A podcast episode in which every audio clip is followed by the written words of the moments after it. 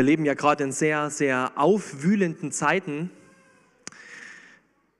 In der letzten Woche, da ging es mir so, da hatte ich oft so ein, soll ich sagen, so ein bedrückendes Gefühl. Irgendwie so nach fast zwei Jahren Corona ist man schon emotional irgendwie angepackt. Und oft hat man irgendwie auch keine Lust mehr und dann trifft man sich mit Freunden und man macht sich vorher aus, wir reden über alles, nur nicht über das C-Wort. Und zwei Sätze später bist du beim Thema. Und jetzt habe ich das schon gesagt, das C-Wort Corona. Und vielleicht bist du heute Morgen hergekommen und hast gedacht, ha, Sonntagmorgen, endlich geht es nicht um Corona. Und jetzt sage ich auch noch dieses Wort. Ich weiß nicht, wie es dir geht damit. Ähm, und ich will dir auch keine Angst machen, keine Angst. Ich will heute nicht über Corona predigen. Aber ich glaube, dass es uns gerade alle unglaublich bewegt. Jeden anders, ja. Den einen mit Angst, den anderen mit Frust. Und wahrscheinlich eint uns alles das, dass wir sagen, wow, es ist gerade einfach viel. Ich möchte heute mit uns einen Text aus der Bibel anschauen, der uns zeigt, dass die Adventsbotschaft, die Weihnachtsbotschaft, wirklich ein Anker ist, ein Anker für uns und nicht nur ein Anker, sondern dass es uns ein Anker und ein Motor ist, etwas, was wirklich unser Leben nicht nur irgendwie beeinflussen, sondern wirklich verändern will. Und weißt du, da muss ich vielleicht am Anfang noch was dazu sagen. Heute ist es vielleicht Corona, vor ein paar Jahren war es eine Wirtschaftskrise, in der Generation meine Urgroßeltern der Krieg, früher schon andere Dinge. Es gibt immer auf dieser Welt Krisen. Und ein was lehrt uns diese Zeit hier ganz bestimmt. Diese Welt hier, die ist nicht gut. Sie ist nicht gut. Sie, ist, sie hat viel Gutes in sich. Vieles, was wir genießen können, wofür wir Danke sagen können. Es ist was Schönes, Kindern Weihnachtsgeschenke machen zu können. Das ist was Gutes.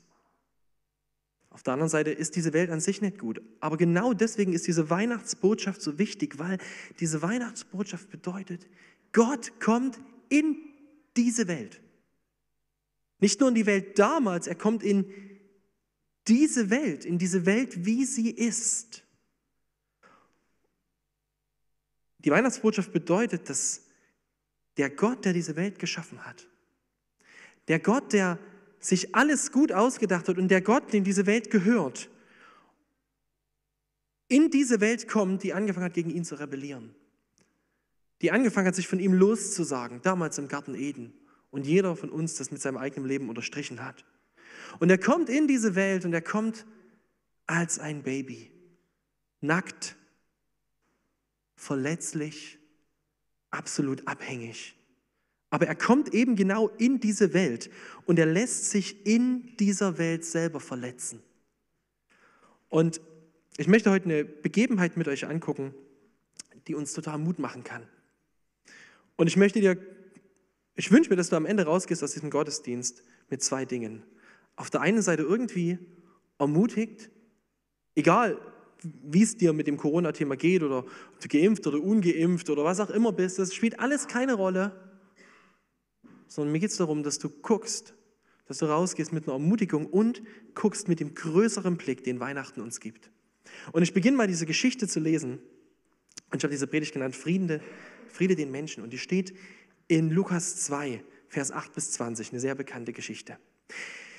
Das ist die Nacht, in der Jesus geboren wird. Und dort steht, in der gleichen Nacht hielten ein paar Hirten draußen auf dem freien Feld Wache bei ihren Herden. Plötzlich trat ein Engel des Herrn zu ihnen und das Licht der Herrlichkeit Gottes umstrahlte sie.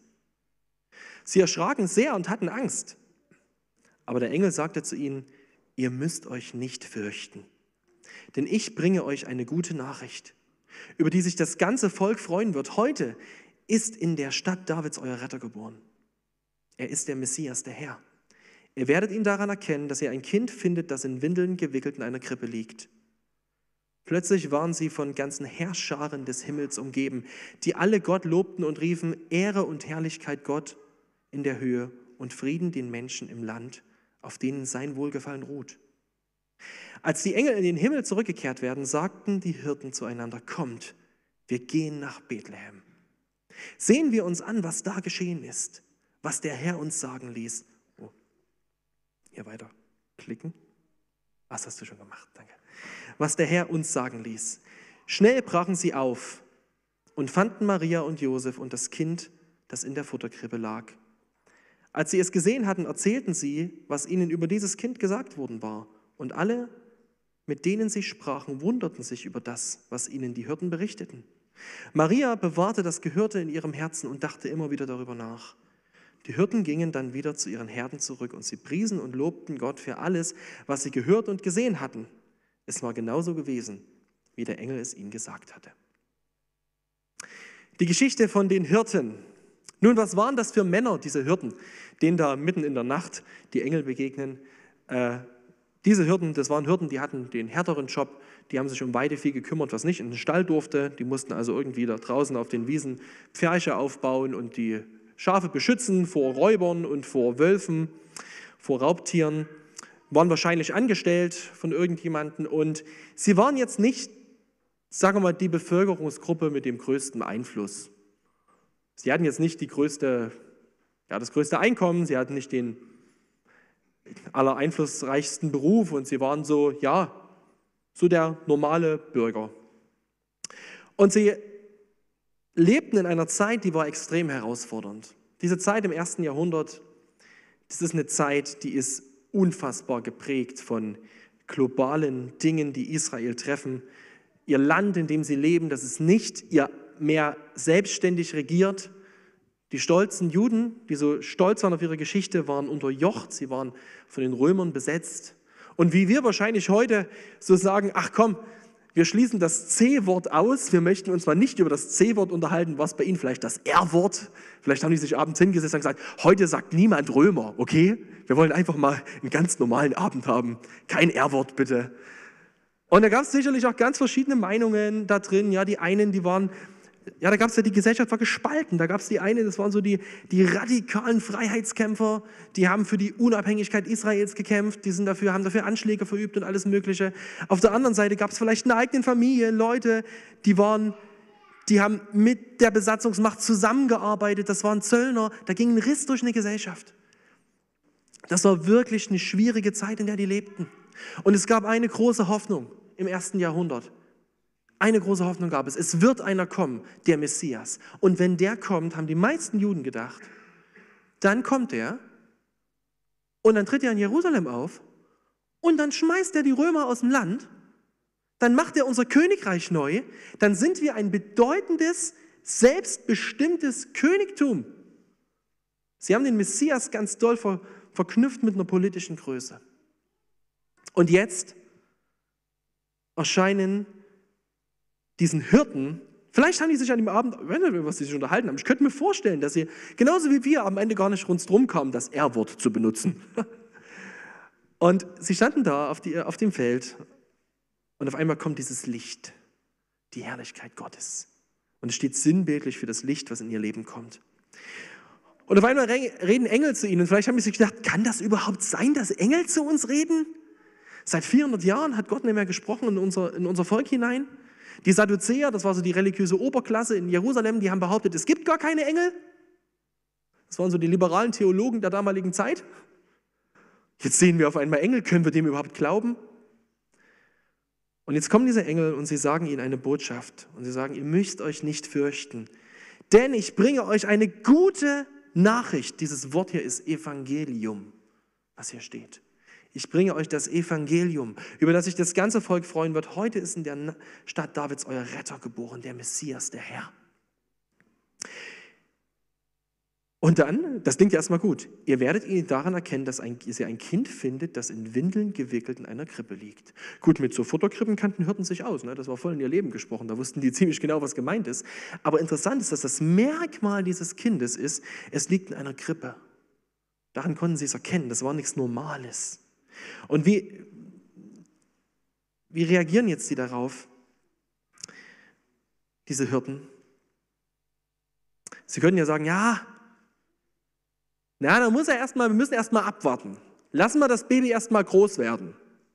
Guck mal erstmal, ob es dann auch die Römer aus dem Land schmeißt. Erstmal abwarten. Oder vielleicht hätten sie auch sagen können, naja, komm, also ein Baby, ganz ehrlich, in Bethlehem, das ist irgend so ein Kaff. Nee. Wie reagieren sie? Sie stehen auf und gehen. Mit dem Risiko im Hinterkopf, dass ihre Herde ausgeraubt wird, dass sie ihren Job verlieren. Warum? Weil ihnen was gesagt wurde. Es wurde gesagt, ich habe eine gute Nachricht für euch. Ein Evangelium. Und was ist dieses Evangelium? Die, die Engel singen es später im Engelschor ganz kurz das Evangelium. Sie singen dort Ehre und Herrlichkeit Gott in der Höhe und Frieden den Menschen im Land, auf denen, der Gefall, auf denen sein Gefallen ruht. Die Botschaft ist, es ist ein Kind geboren und dieses Kind bringt euch Frieden. Und dieses Wort, was Lukas hier nutzt für Frieden, das ist synonym dem, dem hebräischen Wort Shalom. Es ist nicht die Abwesenheit von Konflikten, die hier genannt wird, sondern ein durchdringender Frieden. Ein Frieden, der viel mehr ist als die Abwesenheit von offenem Streit. Ein Frieden als Lebensumstand. Etwas viel Tieferes, in göttlicher Frieden. Und es ist nicht weniger, was ihnen hier versprochen wird. Und es ist interessant, was die Hirten machen. Sie gehen dahin, sie sehen Jesus und sie gehen zurück und sie loben Gott. Und in dem Moment hat sich ihr Leben verändert. Sind die Römer schon aus dem Land geschmissen? Nein. Ist alles, sind ihre Umstände anders geworden? Nein. Sie müssen zu ihren Herden zurück. Aber trotzdem hat sich ihr ganzes Leben verändert, weil sie jemandem begegnet sind. Sie sind dem Frieden selbst begegnet. Und ich habe so drei Punkte, ganz kurz, die wir daraus lernen wollen. Aus den Hürden. Der erste ist, Jesus kam in meine Welt. Der zweite, Jesus verändert meine Welt. Und der dritte, Jesus schickt mich in meine Welt. Was meine ich mit Jesus kam in meine Welt? Ich finde es so bedeutend, dass Jesus Christus, dass unser Schöpfer Mensch geworden ist und dass er wirklich in Raum und Zeit gelebt hat. Jesus kann verstehen, was es bedeutet, Mensch zu sein. Er war kein so geistliches Wesen, was sich in die Welt gebeamt hat und so einen halben Meter über der Erde geschwebt ist. Also auf so einer Wolke und so. Das war er nicht. Er war ein Mensch aus Fleisch und Blut.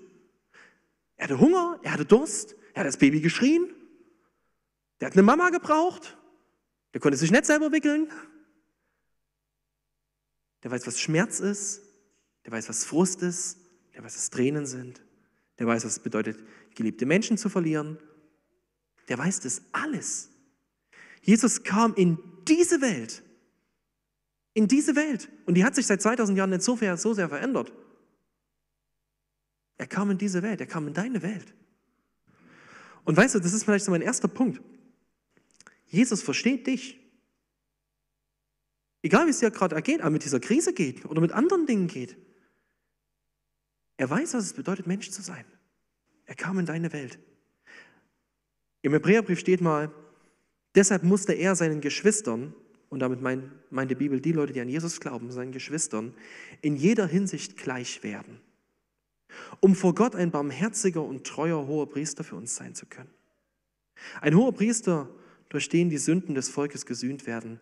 Weil er selbst gelitten hat, als er versucht wurde, kann er auch denen helfen, die in Versuchung geraten. Jesus weiß, was es bedeutet, versucht zu sein.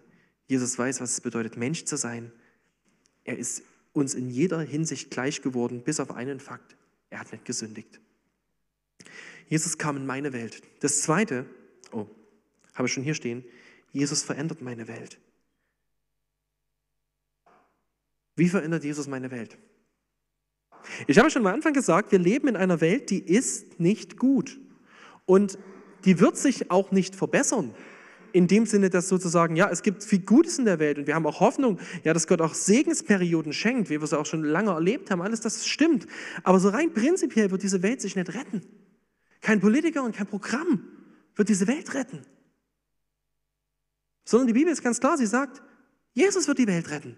Und er wird einen Tag kommen, da wird er diese Welt neu machen. Da wird er sie wirklich neu machen. Da wird er wirklich die Umwelt retten. Da wird er wirklich die, alles verändern. Er wird es tun. Es steht in der Bibel, es kommt der Tag, da macht er alles neu. Und dieser Tag, das ist der Tag, wo dieser Frieden sich im Absoluten auswirkt, wo er sein Friedensreich aufrichtet. Aber es ist wichtig, dass wir verstehen, bis dieser Tag kommt, leben wir auf dieser Welt. Da leben wir in dieser Welt. Eine Welt, die er sehr gut kennt. Und jetzt ist mir was wichtig. Es steht in diesem Text eine ganz interessante Formulierung. Ich gehe nochmal kurz zurück. Da steht im Vers, jetzt bin ich jetzt zu weit, bei den Engeln, ah nee, es war doch hier, Vers 14. Ehre und Herrlichkeit Gott in der Höhe und Frieden den Menschen im Land, auf denen sein Wohlgefallen ruht. Also, wer sind die Leute, auf denen Gottes Wohlgefallen ruht? Was meint er? Es ist interessant, dass dieses, dieser Begriff Gottes Wohlgefallen zwei Kapitel später, ein Kapitel später wieder vorkommt. Und zwar kommt das gleiche Wort vor, als Jesus getauft wird in Lukas 3 und aus, der, aus dem Himmel eine Stimme spricht, dies ist mein geliebter Sohn, an dem ich mein Wohlgefallen habe. An wen hat Gott Wohlgefallen? Wem tritt Gott gegenüber und sagt, hey, ich freue mich über dich. Ich bin mit dir okay. Du bist mein Kind, seinem Sohn. Und wem noch? Dem, der durch seinen Sohn ein Kind Gottes geworden ist. Das ist eine unglaubliche Botschaft, die hier drin steckt. Demjenigen, der dieses Kind annimmt, der in diesem Kind, der, der sein Hoffen im Leben und im Sterben auf dieses Kind setzt. Und zwar nicht nur auf das Kommen dieses Kindes, sondern auf das Sterben und Auferstehen dieses Kindes der hat ein neues Leben bekommen. Und dem zählt, dass Gottes Wohlgefallen auf ihm ruht. Wenn du an Jesus Christus glaubst, wenn du deine Knie vor ihm gebeugt hast, wenn du deine Schuld bekannt hast, wenn du dein, auf ihm vertraust, dann ruht Gottes Wohlgefallen auf dir. Und damit auch sein Frieden. Und das ist etwas, etwas Unfassbares. Weißt du, ja, es kommt das Friedensreich, aber jetzt leben wir hier. Aber den Frieden, den wir jetzt schon haben, der verändert alles. Letzte Woche ging es mir, habe ich schon gesagt, nicht so gut. Und ich musste das ganz neu lernen, meinen Blick zu heben und sagen, Jesus, ich schaue jetzt auf dich. Du bist ja in meine Welt gekommen. Du weißt ja, wie ich denke. Ich möchte jetzt auf dich schauen und auf diesen Frieden, weil er ist selbst dieser Frieden. Und was ist es von Frieden? Es ist der Frieden, der sagt, mein Gott ist größer als alle Umstände. Deswegen brauche ich mich nicht zu fürchten. Meine Hoffnung ist besser als alles, was in dieser Welt passieren könnte. Meine Beziehung zu Gott ist sicherer als alles, was mir in dieser Welt Sicherheit geben könnte. Und ich bin in Gott angenommener als alles, was mir in dieser Welt Annahme geben könnte. Ich habe einen viel größeren Frieden. Und dieser Friede, der ist es, der, der die Hürden verändert. Und ich weiß jetzt nicht, wo du stehst.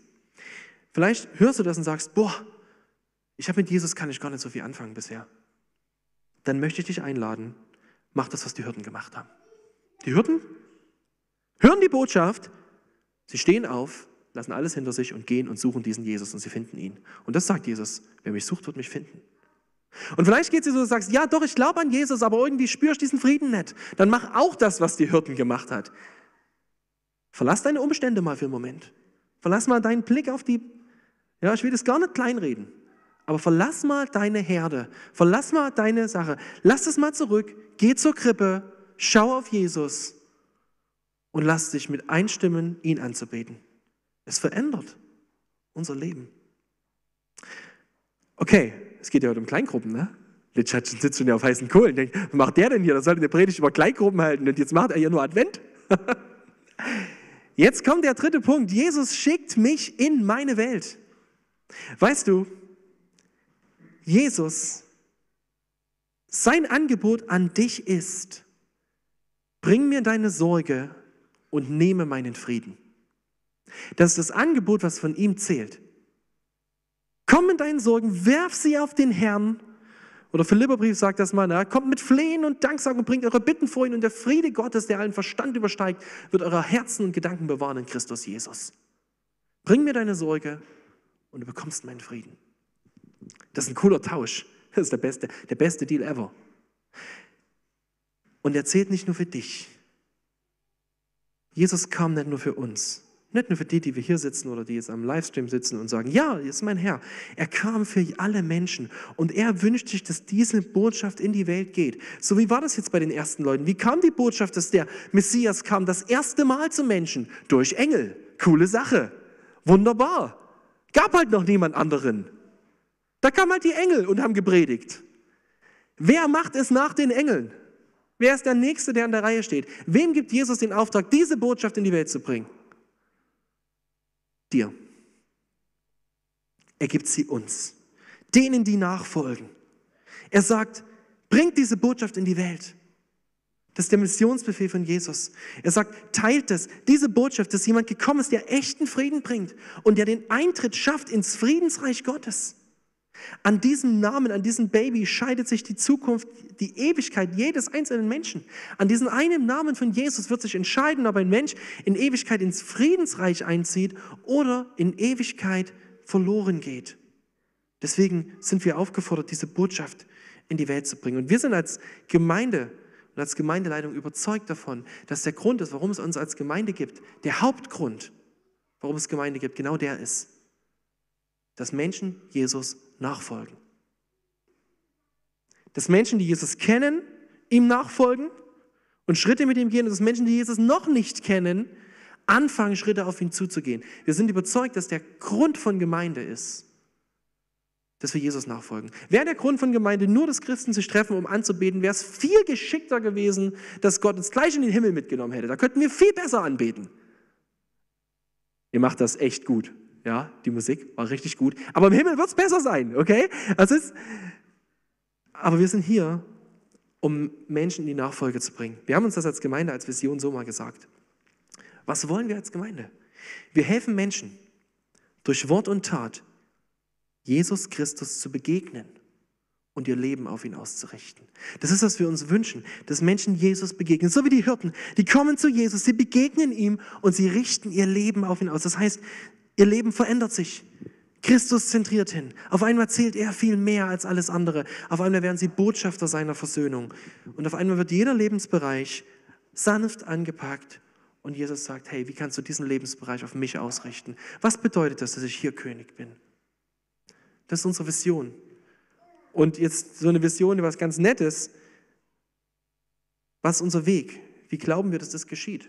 Und seit ein paar Jahren überzeugen oder zählt für uns als Gemeinde so, so zwei grundsätzliche Überzeugungen über den Weg. Das erste, was wir glauben, ist ein, ein vom Evangelium geprägter Gottesdienst. Wir glauben, dass es wichtig ist, dass in jedem Gottesdienst das Evangelium laut wird. Warum? Nicht jeder Gottesdienst ist in dem Sinne evangelistisch, so als würde man ein Zelt aufbauen irgendwo, wie wir es früher manchmal gemacht haben.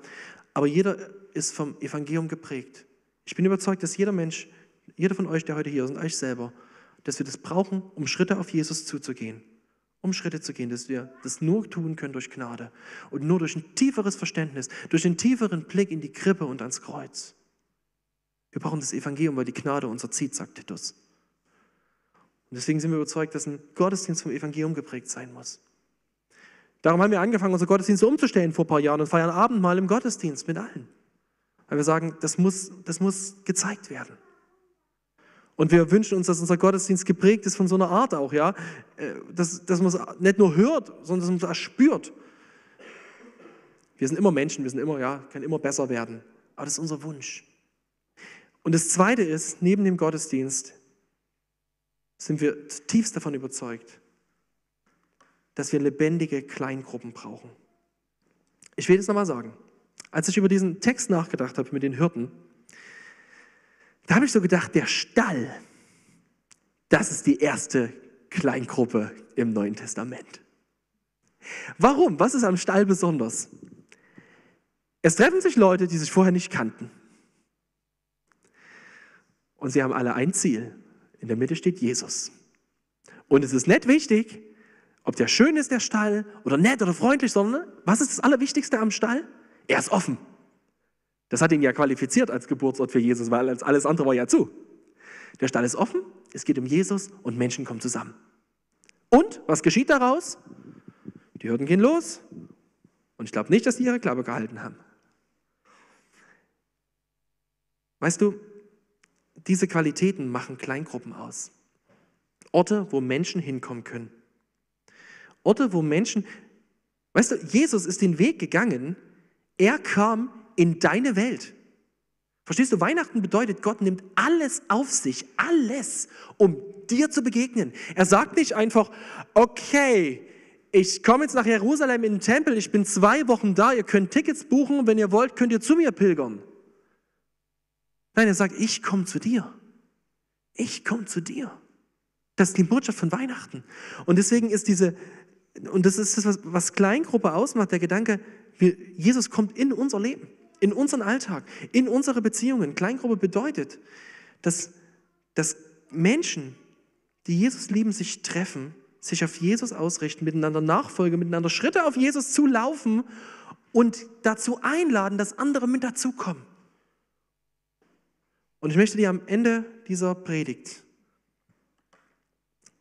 mal so, ein, so einen Gedanken in den Kopf setzen. Weißt du, wir wünschen uns, dass alle Geschwister unserer Gemeinde Teil von Kleingruppen werden. Wir wünschen uns das nicht, weil das das neue Gesetz ist, durch das man in den Himmel kommt. Nein, du wirst auch ohne Kleingruppe in den Himmel kommen, ganz bestimmt. Ja, du wirst dich nur im Himmel ärgern, dass du keine auf der Erde hattest. Das wird auch so sein. Ja, okay. Aber du wirst, dich, du wirst auch ohne Kleingruppe in den Himmel kommen. Kein Problem. Aber es ist so ein Geschenk. Stell dir mal vor, der Tag, an dem Jesus sein Friedensreich aufrichtet. Du begegnest Jesus das erste Mal live, face to face. Und auf einmal kommt von hinten eine Hand, die dir auf die Schulter tippt. Du drehst dich rum und du siehst so ein paar Leute stehen. Nachbarn, Klassenkameraden, Kinder, Arbeitskollegen. Und die sagen zu dir, hey, danke. Danke, ich, weißt du, auf deinem Sofa habe ich beten gelernt. Weißt du, dadurch, dass du ehrlich warst und ehrlich von deinen Schwächen erzählt hast, habe ich kapiert, was Gnade ist. Hey, weil du für mich gebeten hast, hat es mich zu Christus gezogen. Danke, ohne dich wäre ich heute nicht hier.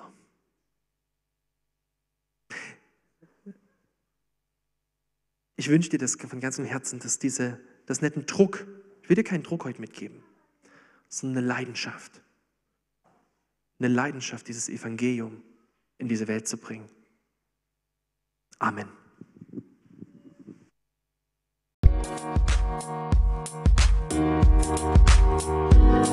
Thank you.